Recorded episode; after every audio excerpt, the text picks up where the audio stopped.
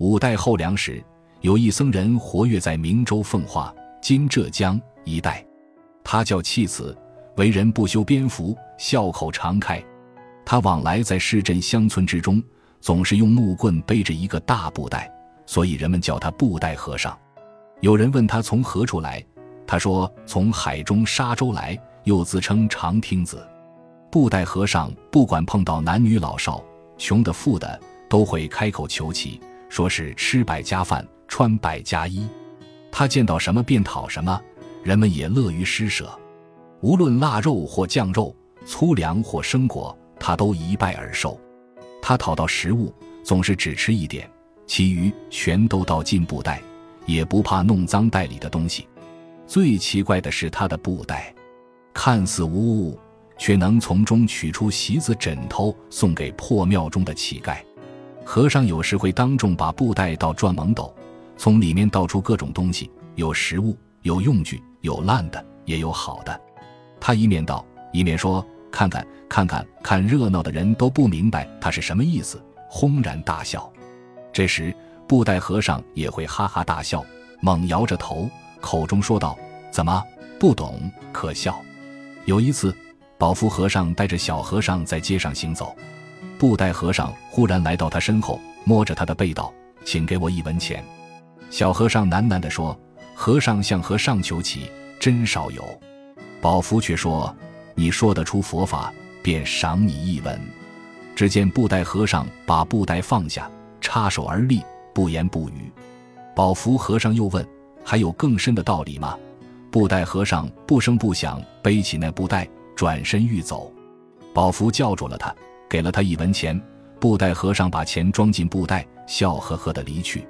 随来的小和尚不明白，宝福解释说：放下布袋便是看破事情，插手而立是冷眼观世，不言不语是非言语所能形容，背起布袋便是拿得起能入世。宝福到了岳林寺，对住持白鹿和尚讲了这件事，白鹿便想见识一下布袋和尚的智慧。白鹿和尚走到街上，见到布袋和尚。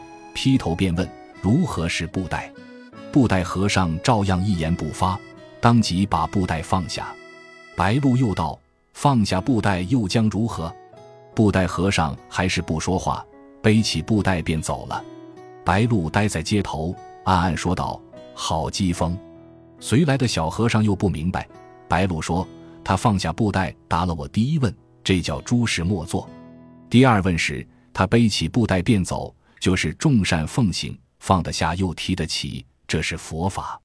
布袋和尚平时举动滑稽，声音引人发笑，但人们总不大懂他说的意思。他睡觉不择地方，不分时候，有时白天睡在肮脏的地方，人们怎么吵吵也吵不醒他。有一次，他睡在雪地上，小孩子们把雪堆到他身上，他浑如不觉。过了很久。他才翻身起来，可也奇怪，身上竟沾不着半点冰雪。他常常边走边唱：“这个心心心是佛，一切正如心真实。”没事干的人跟着他后面看热闹。人们渐渐发现了这和尚很有预见。每次和尚穿上湿草鞋，哪怕正烈日当空，一会也必然下雨。他越走得急，雨就下得越大。但即使天正下雨，和尚穿上高跟木屐，一会儿天空便会转为晴朗。如果和尚穿上木屐慢慢而行，痴痴呆呆，那么必有一场大旱。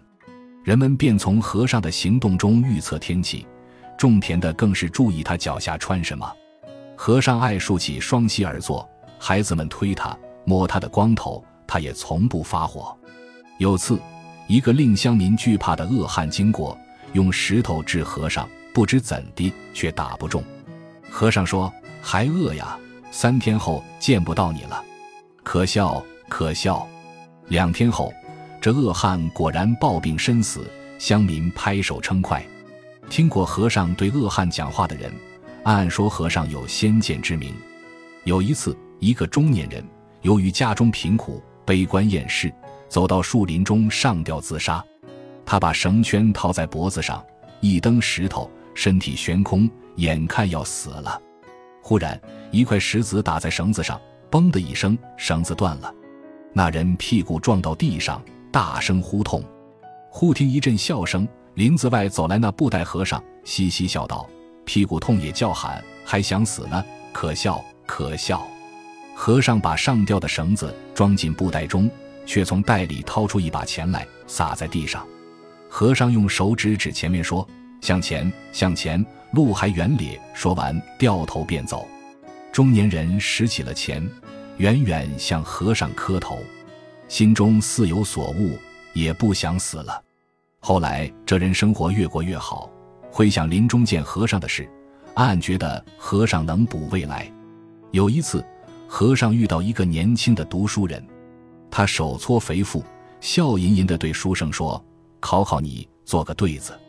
书生看见他的模样，随口念了个对子：“大富能容，容天下难容诸事。”开口就笑，笑世间可笑之人。和尚连连点头说：“好，好，你有好酒好菜了。”书生望望自己那褴褛衣衫，一笑置之。不久，这人做了官，经常吃到山珍海味。回想起和尚的话，又说和尚是神僧。有一个当官的被革了职，回家路上垂头丧气，竟萌生了自杀的念头。忽见布袋和尚出现在眼前，对着他傻笑。他无心搭话，点点头，便与和尚擦肩而过。和尚一拍他的肩头，笑着唱道：“行也不带，坐也不带，放下布袋，何等自在！”这丢官的人听了，猛然感到无官一身轻。转过念头要回乡另谋生计，也不想自杀了。当他回头要感谢和尚点话时，和尚却没了踪影。于是他觉得这和尚看透他的心思，定非等闲之辈。后来，布袋和尚又到姑苏西园当了一名火头僧，把寺里五六百个和尚的膳食打理得妥妥当当。他有一个奇怪的习惯，就是每天把碗盏淘出来的剩饭丢在地上的豆菜。一点不剩地捡起来，放进他的袋里。经过三年的收集，竟有两担半之多。这一年十二月初八，当布袋和尚要去取粮煮饭时，才发现管钱粮的和尚因急事外出，没留下粮仓的所持。布袋和尚于是把袋里积剩下来的食物都倒入锅里，煮了一锅粥，不像粥，饭不像饭，菜不像菜的大杂烩。众和尚上口一吃，觉得味道极好。最后连洗锅水也抢着喝光了，这事传到民间，竟成了一种吃腊八粥的风俗。梁真明二年（九百一十六年），布袋和尚来到了奉化的岳林寺，对着佛像拜了几拜，然后他坐到寺中东廊的元清石上，叫小和尚请住持来送他上路。原来他要圆寂了，和尚把死叫做圆寂。住持来到他身边，布袋和尚口中念佛祈祷。弥勒真弥勒，分身千百亿，识时是识人，识人自不识。念完便圆寂了。可是不久以后，有人又看到布袋和尚在别处乡镇上边走边唱，于是人们便认定他是弥勒的化身。以后各地建寺庙，门口的弥勒便是布袋和尚的尊容。大概因为布袋和尚临死说了句“化身千百亿”之故。民间各地的弥勒也有不同的形象，如有几个小孩爬在身上的五子弥勒，乐山的庄严大弥勒。